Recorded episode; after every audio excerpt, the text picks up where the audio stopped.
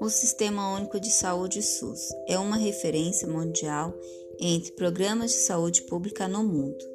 Criado em 22 de setembro de 1988, o SUS garante que todos os brasileiros tenham acesso universal ao sistema público de saúde, existindo há mais de 30 anos.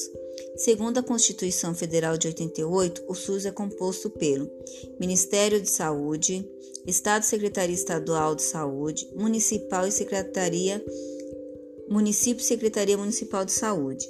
A legislação do SUS é o conjunto de regulamentos e leis que determinam as formas de agir dos três segmentos, ligados ao Sistema Único de Saúde.